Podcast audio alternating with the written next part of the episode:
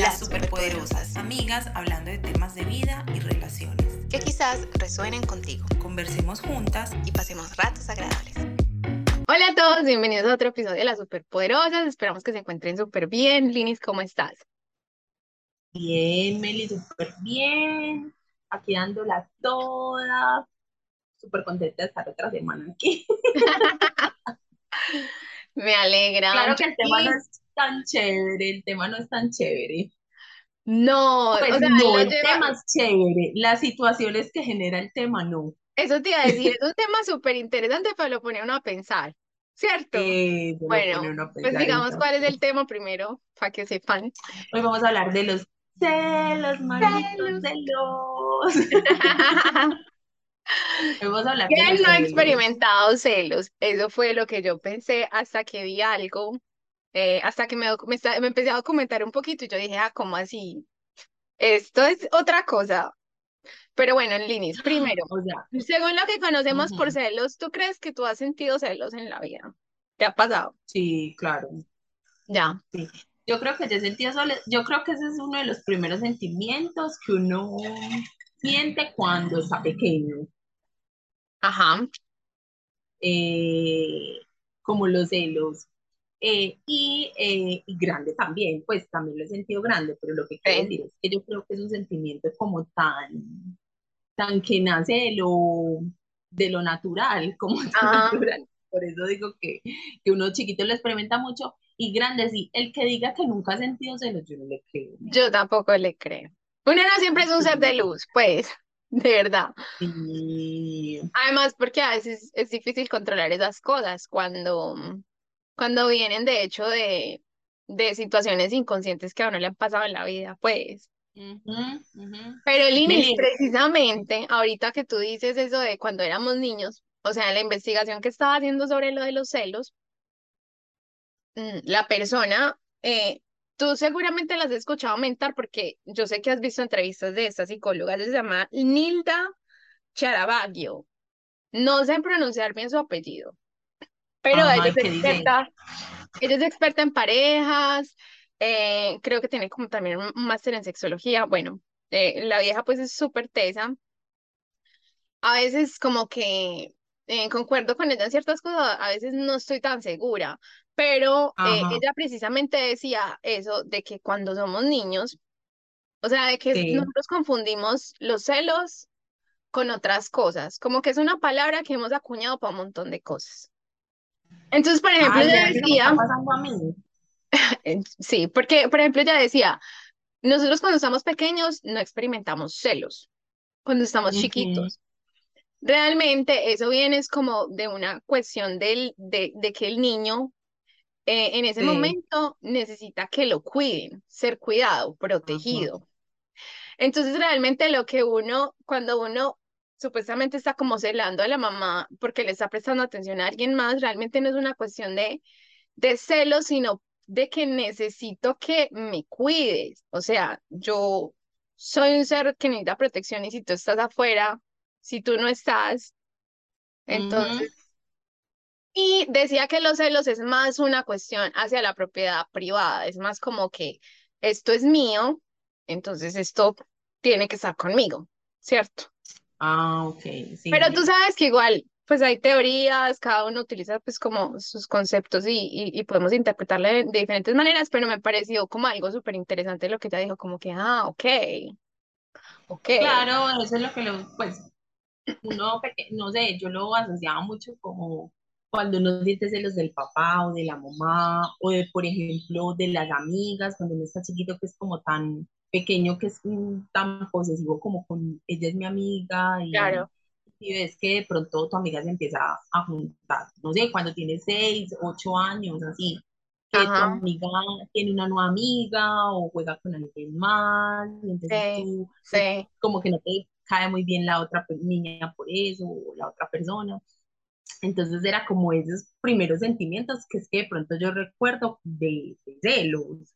Ajá, Porque claro. también los celos, lo que tú decías es cierto, los celos también se asocia mucho a la propiedad, que, a que, a que es mío y de nadie más, Ajá, como algo así. sí. Ya luego cuando se, se crece, por así decirlo, también he escuchado mucho que los celos van asociados a inseguridades. Claro, claro. Y, y, que, y que cuando eres una persona como que no se siente segura de sí misma o no tiene una autoestima alta, es más propensa a que tenga, a que sea más celosa. Claro. Que, ¿te acuerdas que en estos días hablábamos de las heridas del abandono en otro de nuestros episodios? Para si no lo han visto, para que vayan y lo vean. Em, dentro de las heridas del abandono, es que del abandono, no, de las heridas de la infancia. Dentro de las heridas de la infancia está la herida del abandono. Y eso es lo que pasa muchas veces cuando una persona eh, siente muchos celos, eh, probablemente es que hay una herida ahí en la infancia de que, no sé, alguien muy importante para ti te abandonó, ¿cierto? Pero igual esas son cosas pues como que luego se trabajan y todo, pero importante que se trabajen. Porque si no, uno viene en relaciones súper tóxicas. pues. Ah, no, Meli, es que ya eso luego también puede ser una enfermedad que es la celopatía, celopatía se dice. Bueno. No sé, he escuchado, sí, así lo he escuchado como celopatía. Sí, que es, pues que son personas ya que ya pues debe ser un tratamiento como una, es considerado como una enfermedad, porque es que esas son las personas que luego hacen daño, que son capaces de de matar a otra persona, pues como esos extremos así. Pero Eli, yo me acuerdo mucho que teníamos un concepto de los celos y todavía creo que lo hay, pero pues eh, cada vez más estamos haciendo más conciencia frente a eso y es de estos celos de que si me cela me quiere. Sí. Pues como que eh, celar es una demostración de que, la, de que soy importante para la otra persona, de que le importo, eh, eh, y si no me cela, eh, es porque no, me quiere, no le importa. es porque no me quiere y no me importa. Y me acuerdo mucho de escenas tipo rebelde, es que me acuerdo demasiado, de novelas, pues como no sé, como muchas cosas así, en donde la escena de celo se convertía inclusive como en esta cosa de un poco agresividad. Claro. Pues yo no sé si en Rebelde tú te acuerdas de las escenas de, Mía y Miguel, siempre rebelde. Team Rebelde. eh, Mía y Miguel, no sé, que tenían eh, una discusión y, y, Miguel se la daba a Mía y Miguel cogía a Mía de acá del brazo súper fuerte. pues como en el momento como de, de, de la discusión. Claro, claro. Y ella como que me estás lastimando, pero así como con su vocecita de bebé, como ella la hacía. Pues y eso yo lo veía en el momento yo lo veía como algo normal. Normal, o sea, yo no, a mí eso no me generaba una alarma, como de decir, mira, te están zarandeando, huye de ahí. Porque Meli, yo tengo muchas escenas también de Roberta y Diego, de escenas de zarandeo, no, Lini, es que si uno se pone a ver, hay demasiadas cosas tóxicas en todo lo que uno veía. Y, que no veía que era normal. Veía que estaba bien. Sí. Entonces uno también como que, no sé si esperaba, pero, pero era lo que uno pensaba que, que le podía llegar a pasar a uno y que no estaba mal. Y que si no pasaba, estaba mal está mal. Y eso a mí que ay no, porque vivimos en un mundo así, Dios mío. Meli, ¿tú te acuerdas cuando te diste cuenta la primera vez que estabas celosa? Pero ni siquiera de pareja, es que uno a veces cela hasta a los amigos. No, Lini, es que yo me puse a, me puse a hacer, a echar cabeza. Y por eso es que me resonó mucho la teoría de esta vieja, porque Ajá. Porque la, yo la primera vez que recuerdo que yo sentí celos, yo estaba súper chiquita. Yo estaba en un, mi cumpleaños, donde todo como que debe girar en torno a ti. ¿Sí me entiendes? que uno como que se siente así. Yo estaba súper chiquita, no sé, tendría por ahí cuatro años, no sé. Yo tengo recuerdos de muy niña. Y yo me acuerdo que me aporrearon y mi madre, o sea, en esta cuestión de que se, se rompe la piñata y alguien me aporreó, pero algo así como, pequeño y mi madre como que no me quiso hacer caso y yo me puse a llorar y ella como que le hacía caso a todo el mundo menos a mí. Entonces, eh, mi mamá no me estaba pues prestando atención a mí y yo me puse a llorar horrible. eh, porque yo sentía que ella me tenía que hacer caso a mí. Entonces, por eso fue que me resonó tanto la idea de esta psicóloga, porque yo dije, claro, eh, yo necesitaba que me cuidaran en ese momento. O sea, Claro, esa mi que toda la fuera yo. Claro. Beli, yo me, Entonces, ¿tú te acuerdas? yo me acuerdo, sí, yo me acuerdo que cuando yo estaba pequeña, y lo tengo tan vivo ese recuerdo, no sé a qué fiesta fuimos con mis papás, no me acuerdo, pero yo sé que era una fiesta en una casa, y mi papá sacó a bailar a mi mamá, y yo me acuerdo que yo estaba como súper indignada, pero yo estaba súper chiquita, yo no sé cuántos años tenía, y me acuerdo que yo era en la mitad como que no los quería dejar bailar, Ajá, como que yo era intentándolos separar, ajá. como que, como que no se, no se junten, no sé.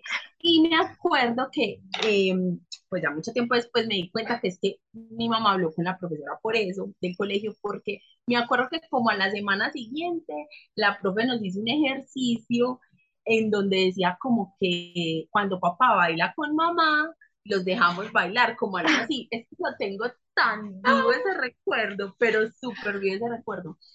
Entonces, pero me acuerdo mucho de mi papá y mi mamá bailando y yo en la mitad como, como que, que como queriéndolos separar de no Sí, bailen, sí, sí. pero no recuerdo bien si era porque porque no quería que mi papá bailara con mi mamá o no quería o quería que mi mamá estuviera conmigo, o sea, no me acuerdo cuál era como mi, mi sentimiento de por qué no quería que ellos bailaran, Pero pero eso es como común, eso es como común, uno lo ve también mucho en los, en los niños. Sí, sí. Claro. Y, y ya después del ejercicio de la profesora fue muy chistoso porque tuvimos otra reunión, es que mira que me acuerdo muchísimo, y la profesora, me acuerdo que nos dijo como que eh, cuando los papás salgan a bailar, no los miren, ustedes se van a jugar, pues era como que decía cosas así, y, y ellos salieron a bailar y yo, mi cabeza, listo.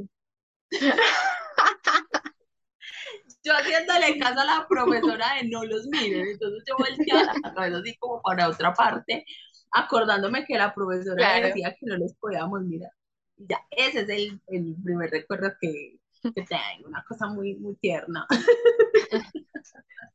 Linis, em, ahorita tú estabas hablando de eso, de que de dónde vienen los celos. Los celos, como tú decías, pues cuando uno tiene, o sea, como que no se ve su, el propio valor, en parte pues por eso es, por eso es que uno comienza a celar. Y otra de las cosas que veía es cuando, ah, pues además de la herida del abandono, de que quizás alguien más te abandonó, también tú te puedes abandonar. Entonces, cuando tú como que dejas de hacer las cosas que te gustan, cuando dejas de hacer las cosas que te Cuéntame más. gustan, cedes tu espacio a otros, cuando no tienes tus propios proyectos, cuando todo está girando entonces en torno a otras personas y tú no te has abandonado, claro, entonces comienzas a depender económicamente de otras personas, emocionalmente de otras personas, y ahí es cuando tú intentas controlar que esas personas no se vayan de tu vida porque estás dependiendo de ellas. gira en torno a eso. Exacto, entonces, ¿qué es lo que hay que hacer? No se abandone, bebé, no se abandone. No, sí, total. Tenga La, sus propias la, la independencia en todos los sentidos es importante, emocional sobre todo y pues económica. Claro. Eh, Meli, eh, de pronto tú has tenido lo que se llaman red flags de alerta. Hombre celoso a la vista, huye de ese lugar, no entres ahí o no te has dado cuenta y te has dado cuenta después. Ay, Linis, yo no me he dado cuenta. O sea, es que yo siento que como mis relaciones, he tenido muy pocas relaciones de pareja. Igual, primero, no, la primera pregunta que me faltó es, ¿has estado con una pareja celosa, así en extremo, eh, No. insoportable, que tú digas, ¿qué es esto? ¿Qué exageración, por Dios? No, nunca. No, nunca me ha ahí tocado. la pregunta, porque eso es como te ibas a, Me da la ¿cómo te ibas a dar cuenta? Eh, Claro. yo tampoco, pero Pero sí conozco gente que ha estado así. sí, tengo, eh, he tenido una persona muy, pues como ha llegado, que me cuenta así como sus historias, como con su pareja. Ajá. Yo soy como alerta, amiga, huye de ahí, eh, de este tipo de cosas como, quiero decir, red flags como para las que nos están escuchando o nos están escuchando, como que digan, oh my God. eh, Claro. Eh, para mí una importante es el tema de esa frase de vas a salir con eso, te vas a poner ese vestido cortico, Uy, sí. eh, no sé, mm, ¿por qué estás mostrando tanto? Eh, Sí. o yo no salgo contigo así vestida, eh, esas frases así Porque no llegaste hace cinco minutos el trayecto de tu trabajo a tal parte. Eh, O mándame la ubicación en tiempo real, yo no sé, mándame sí, la ubicación en tiempo real, mándame foto, claro. eh, ay, no, no sé, no, no, huye, huye. Beli, porque ya no estamos para eso, no, no, no, no, Sí, no, es verdad. No, y a los que les pasa, a los que se sienten así, sí, sepan que hay que trabajarlo, porque yo creo que nadie, o sea, ni el que se la va a estar bien, ni, ni al que lo celan va a estar bien, entonces es muy difícil uno tener una buena relación, una relación sana, cuando tú Sí. tienes esos impulsos. ¿Y cómo trabajando en la autoestima? Lo que habíamos dicho ahorita. ya para ir terminando, yo te tengo una pregunta. ¿Tú crees que si tú eres una persona que tiene eh, autoestima, una buena autoestima, ajá, eh, una persona que no, que no te genere eh, esa seguridad o que no te dé tu lugar, te puede volver una persona celosa? ¿O tú crees que si tú tienes tu autoestima muy puesta, puede llegar una persona que no te esté dando ese lugar y tú no sentirte celosa? Linis, has tocado un tema, o sea, súper, qué, qué bueno que lo hiciste, qué bueno que lo hiciste, porque claro, esa pregunta de ¿has tenido a alguien que te haya súper celado? No lo he tenido, pero en parte es porque yo evito personas en las que yo desconfíe. Y evito personas así como que tengan ese comportamiento, como que, sí.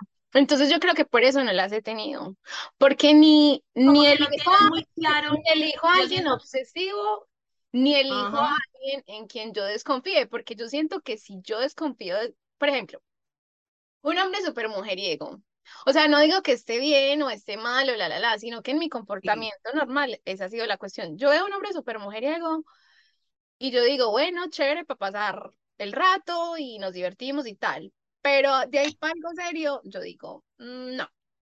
porque también, Meli, lo digo porque hay mujeres que, no, estamos hablando de mujeres porque somos mujeres y es de lo que sabemos, pero, ay, pero empiezan a decir que los hombres no todos, bueno, pero, whatever.